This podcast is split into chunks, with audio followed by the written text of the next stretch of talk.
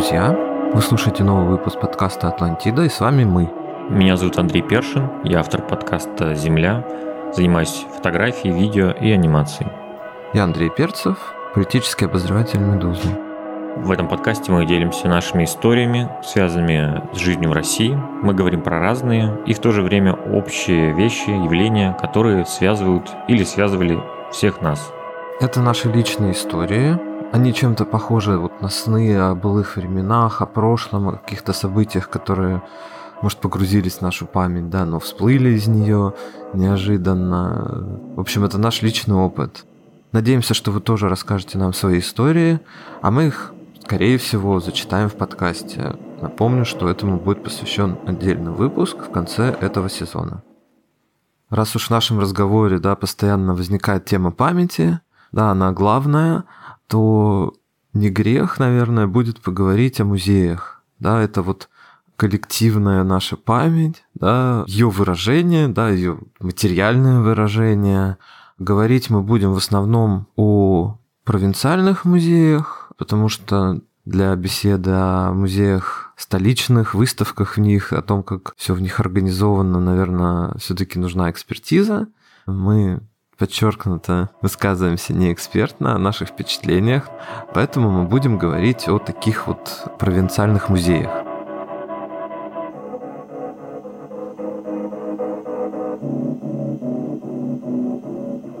Так вышло, что перед уездом из России мы с моей женой посещали выставку, посвященную иммиграции в Музее Востока. Есть такой музей в Москве, рекомендую да, очень много залов, э, посвященных разным восточным странам. Уже началась война на тот момент, это были выходные, война началась в четверг, и вот эта выставка уже была как бы на фоне того, что в голове держалась мысль, что, возможно, придется уехать. Да трудно было понимать масштабы, да, для своей жизни, понятно, да, это не то чтобы крах, но это ну, серьезное как бы событие, не самое приятное, мягко говоря, да, но, наверное, в тот момент еще никто себе не представлял, ну вот и я в том числе, что это будет вот масштаб уезда сравним с э, иммиграцией из России конца десятых, начала двадцатых годов 20 века. Да, там вот как раз были афиши из Стамбула и Парижа, какие-то вещи, какие-то реклама магазинов, какие-то объявления из вот этой эмигрантской жизни. Ну, и, честно говоря, на тот момент это ну, достаточно сильно пугало, да, потому что жизнь мигрантов не была сладкая, не была хорошей, да, потому что э, я видел комментарии, что люди, уехавшие из России, стали бенефициарами войны, что они стали жить лучше, что вот они живут в мире, где все вежливые, где все друг друга уважают, ну, не знаю, да, насколько это так, ну, я так вообще не считаю, и, в общем-то, страх был оказаться вот в чужой среде, когда непонятно, что делать, да, когда люди пытаются как-то сплотиться, в общем, выставка задевала за живое, и, наверное, в этом смысле была неплохая. Интересно, Андрей, ты, конечно, начал, можно даже про это долго, я думаю, поговорить еще отдельно, особенно вот про отъезд массовый такой, но ты вот, получается, побывал в музее и, судя по всему, заглянул не в прошлое, а в будущее свое, ну, в наше, по крайней мере. Да, получилось так, что да, вот эта выставка была таким, ну, как бы окном, да, э, что называется. Предвестником перемен была таким. Да, да, приоткрыла окно в будущее. У меня с музеями не так все тесно складывалось, потому что я не часто в них бывал. И на самом деле я до сих пор в музеях очень редко бываю, потому что мне всегда было интересно просто погулять, а музеи казались, что это долго, что это трата времени, что это скучно, душно, тесно. Вот экспонаты эти, которые в музеях прячутся, всегда было интересно увидеть все это самому, но найти это, так сказать, в дикой среде обитания. Мне кажется, еще, наверное, один из факторов равнодушия моего к музеям был именно то, что вот в нашей теме уже озвучено – и заключалось это в том, что были они все провинциальные. И окружение, которое было вокруг меня, оно лишь укрепляло мое сознание того, что в музеях нечего вообще смотреть, и делать там нечего.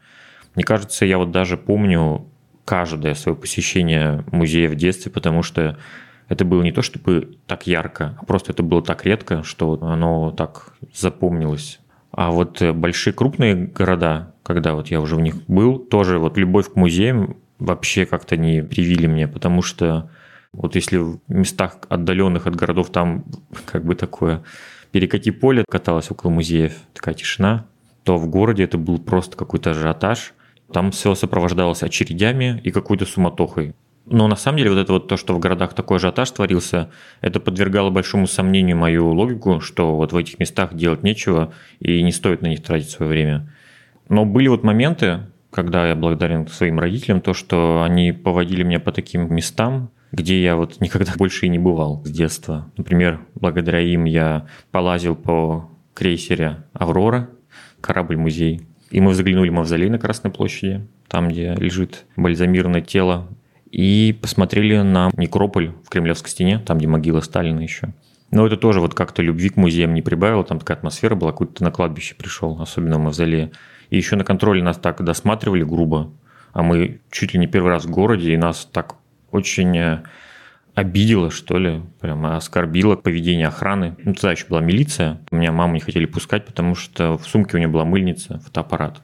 И вот эта грубость, она вот прям для людей из региона это таким шоком было почему-то, вот, что человек в форме и так с тобой обращается. И после этого, ну, прям сложно было как-то вот э, хотеть попасть в какие-то вот такие места, которые имели какую-то музейную ценность. Ну вот про такой скучный музей, да, вот ты абсолютно верно говоришь, потому что в советское время, мне кажется, вот музеи, они просто штамповались, да, что в каждом районном городе был свой музей, да, в каждом селе, наверное, был какой-то уголок музейный, не знаю, в библиотеке или в чем-то, да. В областном городе тоже обязательно был вот э, музей краеведческий, изобразительных искусств. И, конечно, появлялись музеи, ну, то есть, как мне кажется, да, не там вот, где ну, требовало места, да, где что-то было действительно достойное увековечения, а просто вот, ну, райцентру положен музей, да, и он должен быть, да, и из-за этого, не знаю, появлялись вот эти музеи, сделанные под копирку с этим хрестоматийным чучелом лося, да, или какого-то еще такого зверя, да, ну, может, волка, волка, кстати, да, вот эти по-моему, даже какие-то были то ли стикер-паки, то ли мемы, да, вот с такими всратыми волками, явно из э, каких-то провинциальных музеев, такие страшные, не очень похожие даже на, на живых зверей.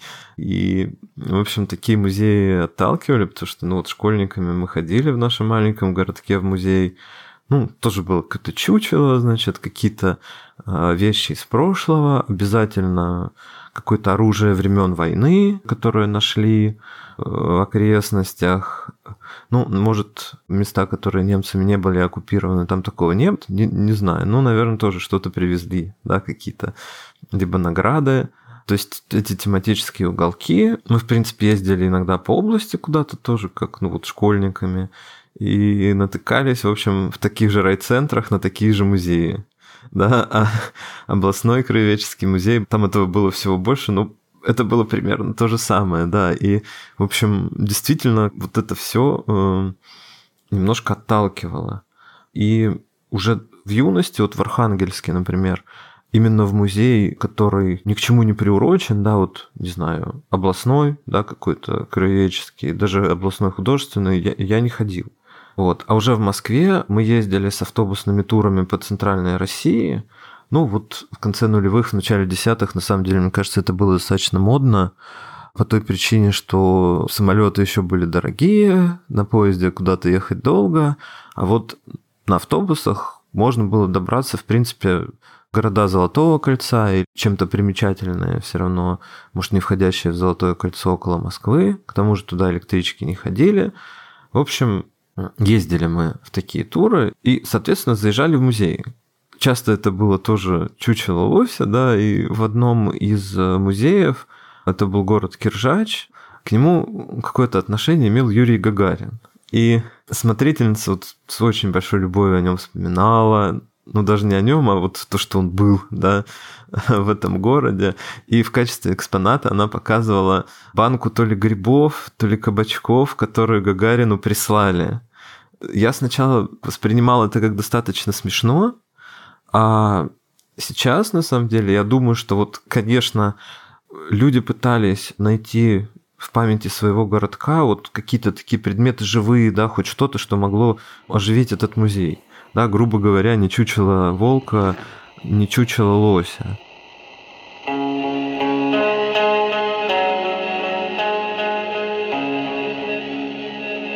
Ну, у тебя автобусные туры, получается, были и в школе, да?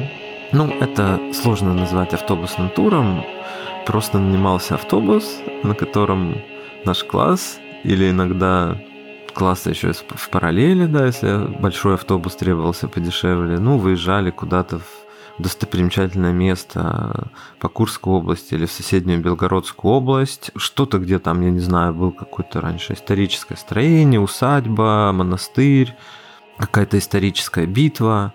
Туром это, конечно, назвать было сложно, потому что у нас не было ни экскурсовода, никого такого, просто мы приезжали, учитель, да, классный руководитель готовил какой-то короткий рассказ об этом месте, вот и все. То есть это, ну, туром можно называть, конечно, с большой натяжкой. Ну да, такие поездки тоже, думаю, не особо заставляли сильно любить эти музеи. Мне кажется, мы в основном даже ездили в обычных автобусах, на электричках даже ездили. Ну, под присмотром, конечно, классного руководителя, еще какой-нибудь помощницы, или, может, родитель какой-то был. И дорога утомляла еще, и кого-то из толпы, как обычно, тошнило всю дорогу. Кто-то из пассажиров срывался на классного руководителя, обвинял нас и учителей как бы во всех грехах и невзгодах России, потому что вот такое поколение шумное и невоспитанное. Это тоже как-то часть всей этой музейной атмосферы стала, именно эта дорога мучительная дорога. Ты столько мучишься и приезжаешь, чтобы посмотреть там на какой-то лапоть. А по соседству, в своем поселке, мы тоже очень редко бывали в районном музее. Хотя сейчас я, честно говоря, очень жалею об этом. Я бы даже сейчас заглянул. А в моей памяти там вот из чего-то интересного была старинная такая придилка, какие-то вот вещи. Но тоже вот это не было каким-то перевернувшим сознание событием. Ну, какая-то утварь. Ты просто видишь утварь. А вот э, в соседнем уже другом селе тоже райцентре. Мы были в музее Сибирского тракта. Это такой путь из Москвы в Сибирь. Раньше не было ни железных дорог, ничего, люди пешком отшли годами, чтобы идти, идти и там сидеть, потом каторгой заниматься. И это очень крутой музей, но вот тоже для нас, школьников, тогда было очень странно слушать про каких-то каторжников, про огромное историческое значение этого пути. Мы такие серьезно стояли в варежках, валенках и растерянно смотрели на эти кандалы и цепи которыми можно было погреметь. Там было еще и художественные картины, и тоже вот эти таксидермистские животные с какими-то неестественными такими в ужасе замершими лицами. Но запомнил я там одну картину. Божество, ну там местное наше, играет на холме, такой там холм красивый. И этот холм выглядит как гусли, или как там нас говорят, кресь. Вот эту картину я вот запомнил, художественную.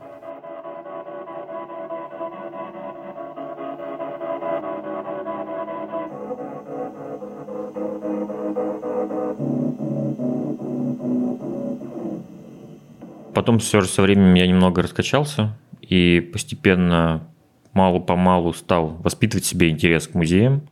Но это на самом деле началось уже даже после университета, то есть вообще достаточно поздно. Поэтому мне кажется, что до музеев, вот в моем случае, похоже, надо было просто дорасти. А вот ты еще упомянул, что вы по Центральной России ездили. И мне кажется, тут даже не кажется, тут определенно, что вот это вот место Центральной России, это вот одно, наверное, из самых плодородных мест вообще для музеев. Тут вот встречаются места, которые имеют богатую историю по меркам других регионов. То есть там есть церкви, архитектура, и под боком еще Волга течет. Но эти вот места как-то вот умудряются все равно перепридумать себя заново и создать там музеи какие-то, которые не в плане даже музейном могут взбодрить, но и в целом город даже меняют. Это вот я в пример хочу поставить город Мышкин. Это такой небольшой городок на Волге, где вот э, они из своего названия сделали культ. То есть они сделали там культ мыши. Там взяли древнюю легенду, которая, мне кажется, конечно же, абсолютно вымышленная, потому что там по легенде князь спал какой-то, и по его лицу во время сна проползла мышь. И она спасла его от змеи. И это вот стало в честь этого называться Мышкин. Но на самом деле там другой какой-то топонимика с чем-то связано.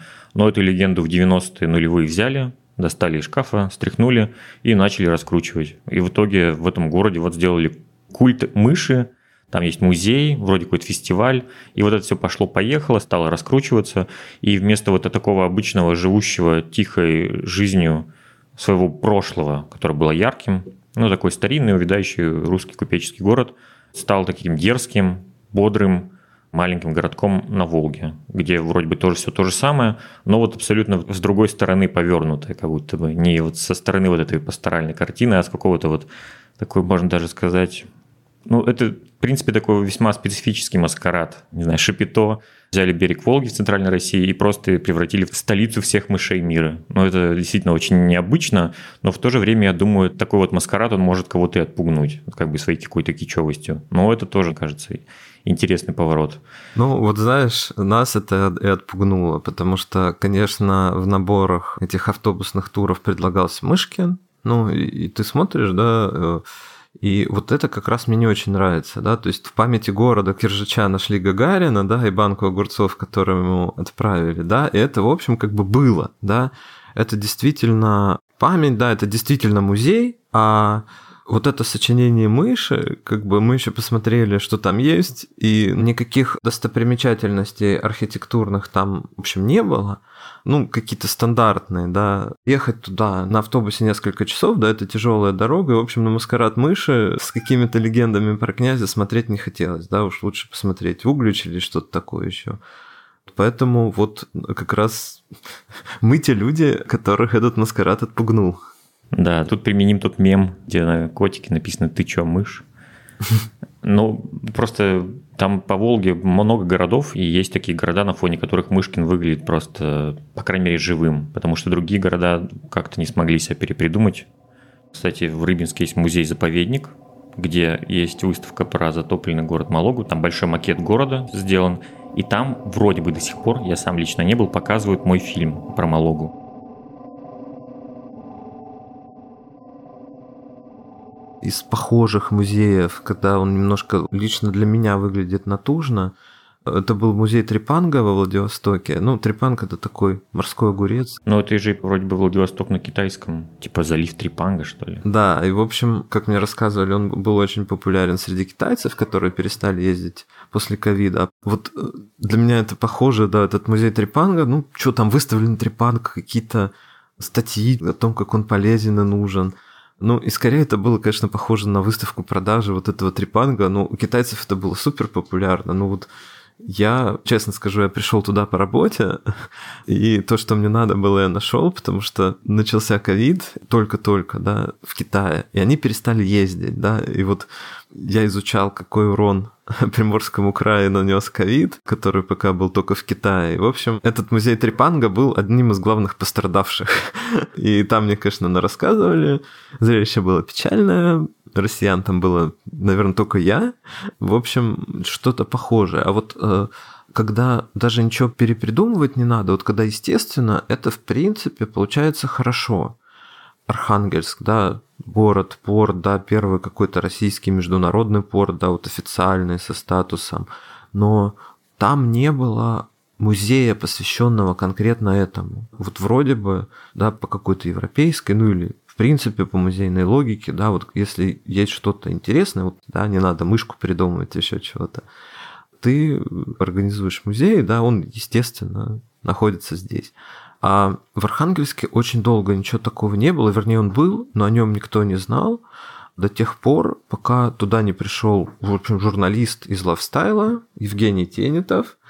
Он руководил журналом лайфстайловым местным.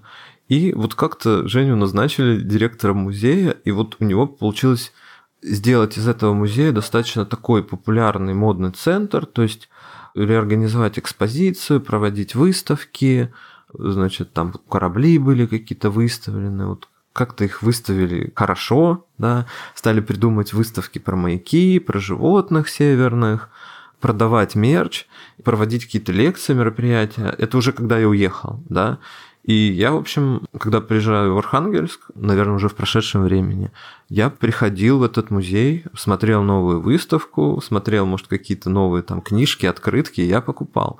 Да, то есть это вот получалось сделать. И, в общем, это, мне кажется, хороший пример, когда на основе традиций какого-то, ну, реального наследия люди сделали хорошо и красиво.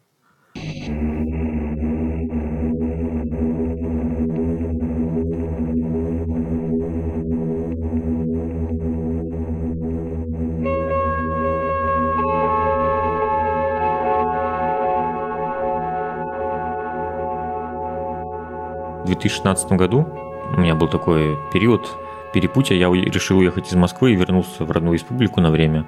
И у меня была идея посетить все музеи в городе, где вот я вот за время учебы так и не удосужился побывать. И вот я начал просто по списку по городу ходить. Так, в этот музей, в тот музей, или там даже шел, вижу, что висит вывеска, что там какой-то выставочный зал или пространство. Я просто заходил сразу. Был у меня такой период. Ну, и я просто работал еще сам по себе. То есть я не особо по времени зависел. И одно из первых удивлений у меня было, что в Республиканском музее изобразительных искусств в Удмуртии есть экспонаты западноевропейских художников из достаточно таких далеких веков. И я был очень впечатлен, когда это увидел. Вот стоял перед этими картинами, а там какие-то фламандские, что ли, или что-то вот такого рода пейзажи, какие-то художники, и я думаю, как это вообще, я даже про это не знал, что это тут, оказывается, есть. И как эти картины оказались в Ижевске, я был без понятия. Ну, я думаю, в многих городах, на самом деле, вот где-то скрыты вот такие необычные артефакты. И еще я оказался в городе Сарапуля. Если кто-то не слышал, это такой город в Удмуртии. Он стал, наверное, мне кажется, популярен после того, как на прямой линии с президентом у него спросили, почему все так хреново в Сарапуле. Ну, он так прочитал, на самом деле царапал. Ну вот, в принципе, это такое жемчужина на каме, но история немножко в другую сторону повернула, и этот город в итоге зачах со временем, и столицей стал другой город Ижевск. Но он увидал, но оставил у себя кучу крутой архитектуры и музей, и даже причем несколько музеев – и тут у меня тоже было удивление, что этот Сарапульский историко-архитектурный и художественный музей, заповедник, находится, во-первых, в фантастическом здании. Это вообще, ты вот не ожидаешь такого там встретить. Это такой модерн из красного кирпича. Назову это вот, знаешь, как камское арт-нуво такое. Это прям удивительно такое здание. И вообще там в городе встречаются такие, что это будто вот выглядит абсолютно даже не на уровне, а может даже выше вот того, что ты можешь увидеть на Западе прям очень крутое здание.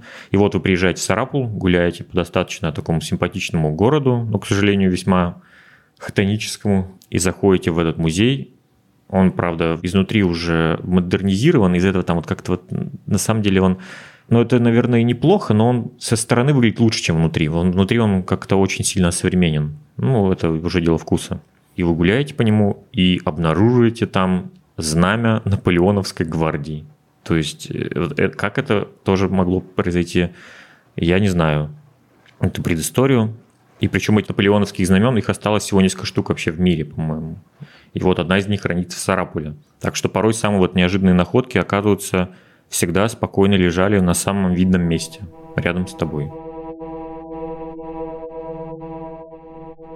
Я не застал это время, лично, да, я этого не видел. Я об этом просто читал и был уже в, в этом месте позже, да. Но я знаю пример, когда музей, в общем, стал градообразующим предприятием для достаточно большого поселка. Я расскажу о Соловках. Все, наверное, знают Соловецкий монастырь. Он изображен на 500-рублевой купюре. Мне кажется, это его лучшая реклама. Да. Ну, правда, в какой-то момент выяснилось, что он изображен а, еще во времена ГУЛАГа, без крестов, без всего. Потом, кажется, эту ошибку исправили. Да, это памятник ЮНЕСКО, очень такая как бы приметная крепость, там и церкви внутри нее такие, как крепости, да. Он стоит на острове, вокруг красивая природа, туда достаточно сложно добраться, но он популярен, да, среди иностранцев и среди, в общем, россиян. Разные мнения, почему. Многие говорят, что туда люди приезжают в память о ГУЛАГе, да, но я не могу так сказать, честно говоря, потому что я писал несколько материалов о Соловках, ну, нет. В основном люди приезжают посмотреть на монастырь и природу, ну и, наверное, есть какие-то части вот отдающих дань памяти ГУЛАГу, но все-таки, да, это не, не совсем про Соловки, будем честными. Конечно, они ездят в эти памятные места, да, тоже отдают дань памяти, но как бы главное для них не это.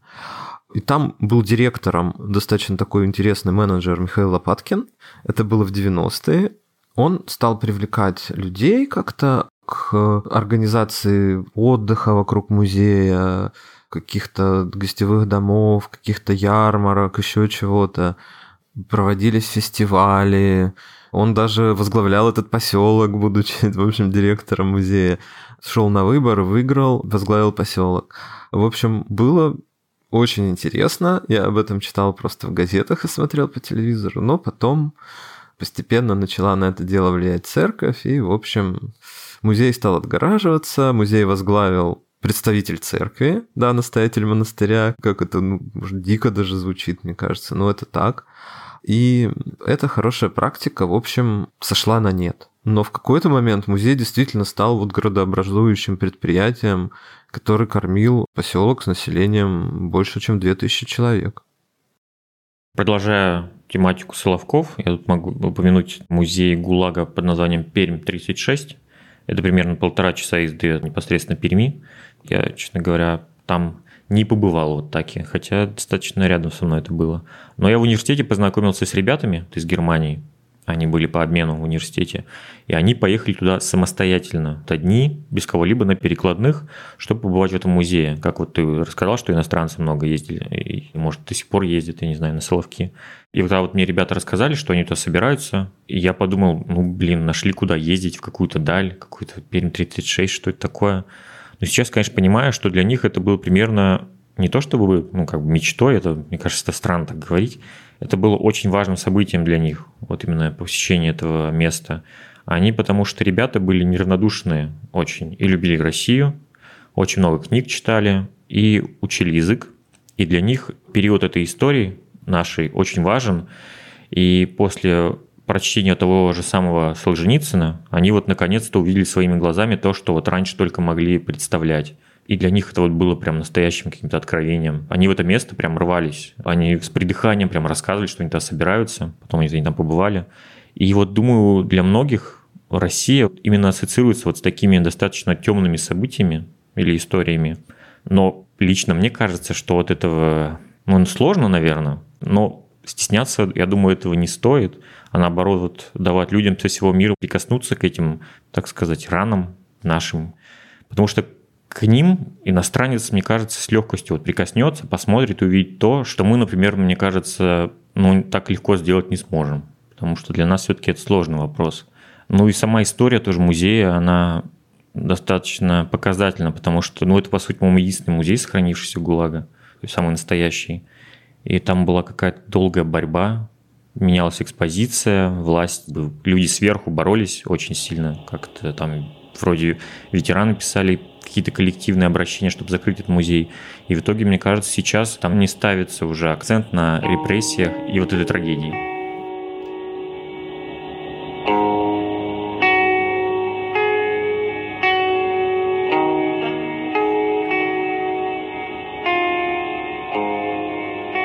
Есть такое определение, мне кажется, dark туризм называется.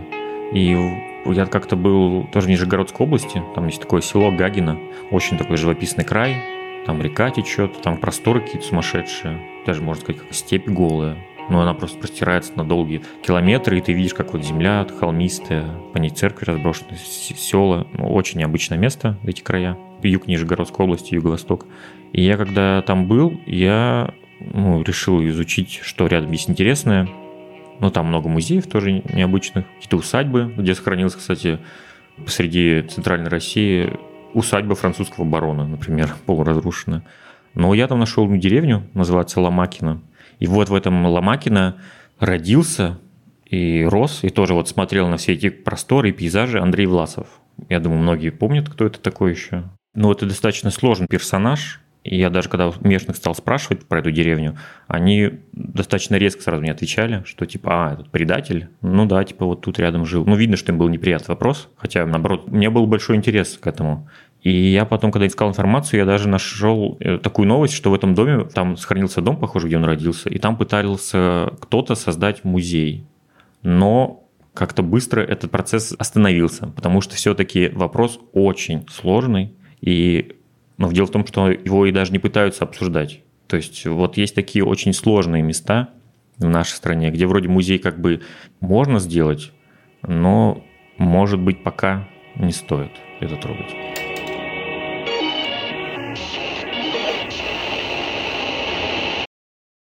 Наверное, стоит немножко затронуть такие умирающие музеи в провинции, такие примечательные в смысле. Вот для меня в свое время было ну, так горестно немножко видеть музей в Горецком или Горицком монастыре в Переславле-Залесском такие там барочные храмы, крепостные стены, ну, наверное, даже не крепостные, а просто огораживающий монастырь. И это все находилось в таком упадке, Видно, что денег на поддержание вот именно монастыря, в котором находился музей, у властей да, музея не было потому что вот эти интерьеры барочные уже осыпались, были в тяжелом таком положении, да, видна была вот прям болезнь, да, вот этого музея. А хотя видно было, что они пытаются что-то сделать, как-то современнить это. Ну, в общем, очень удручающее впечатление производило. То есть все очень красиво, да, но оно умирает, запустевает, да, его почему-то ну, не хранят. Э, было очень обидно.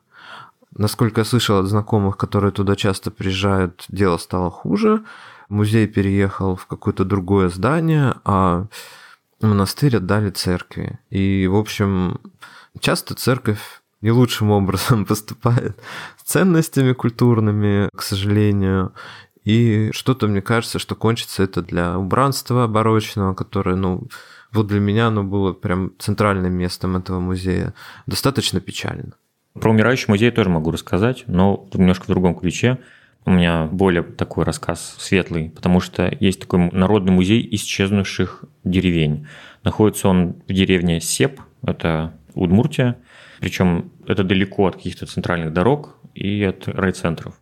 И этот музей, который посвящен вот тоже исчезнувшим, умершим деревням, он появился благодаря тому, что одна из жительниц тех мест собрала большой альбом, вот как вот, я думаю, у многих тоже есть такой семейный альбом, но вот он выглядит так, но он не про семью, он посвящен вот каждой деревне. Там с фотографиями и описаниями. Будто вот эти деревни, это вот такие живые люди и про их жизнь. Когда вот мне этот альбом показали, такой толстый, видно, что он вручную собран, что кем-то там все вырезано, написано от руки.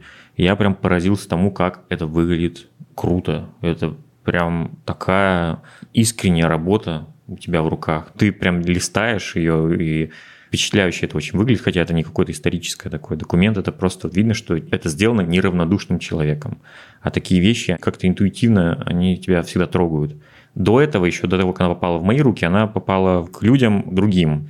И после этого в этой деревне появился отличный музей. Вот он взял вот этот альбом и на основе этой вот, как сказать, базы создал там очень крутое место. Там, по-моему, еще грант потом выиграли. И деревня тоже, по сути, себя заново придумала в 2017 году, по-моему, и в ней открылся по меркам всей республики музей, который, возможно, даже опережал подобные места в столице Удмуртии. Он был очень технологичный. И самое главное, он был совсем не грустный. То есть это было какое-то, даже, можно сказать, арт-пространство, как это ну, в то время стало вот появляться везде такие места, и вот это вот арт-пространство, посвященное какому-то прошлому, деревням, людям, которые там жили. На такой мажорной ноте все это там э, собрано. И это место стало вот стартом чего-то нового в этой деревне, потому что потом уже помимо этого самого музея и экспозиции там стали проходить куча мероприятий, туда потянулись люди. Ну, в общем, такой как бы эффект домино. Ты что-то создаешь, а потом уже события несутся куда-то вперед.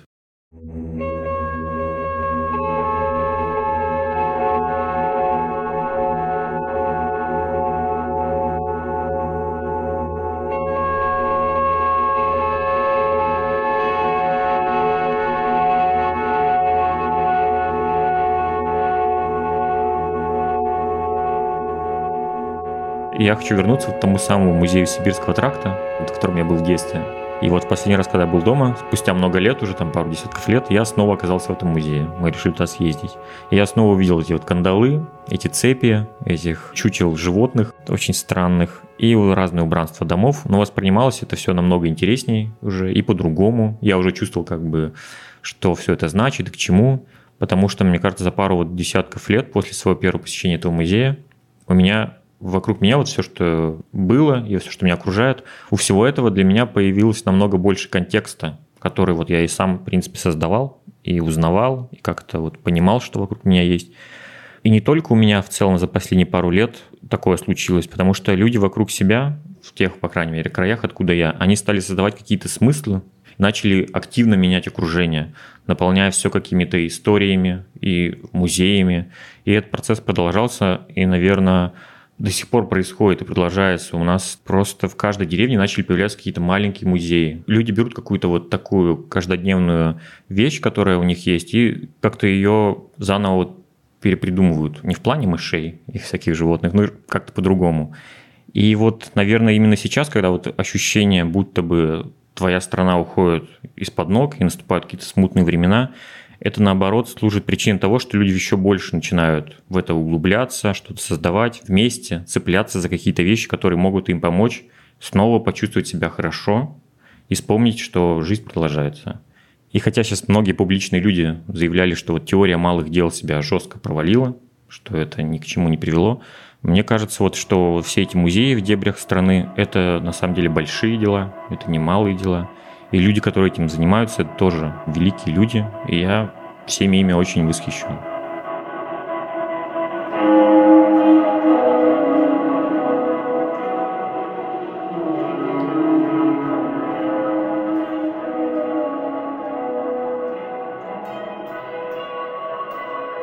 Друзья, на этом мы заканчиваем разговор о памяти, о музее.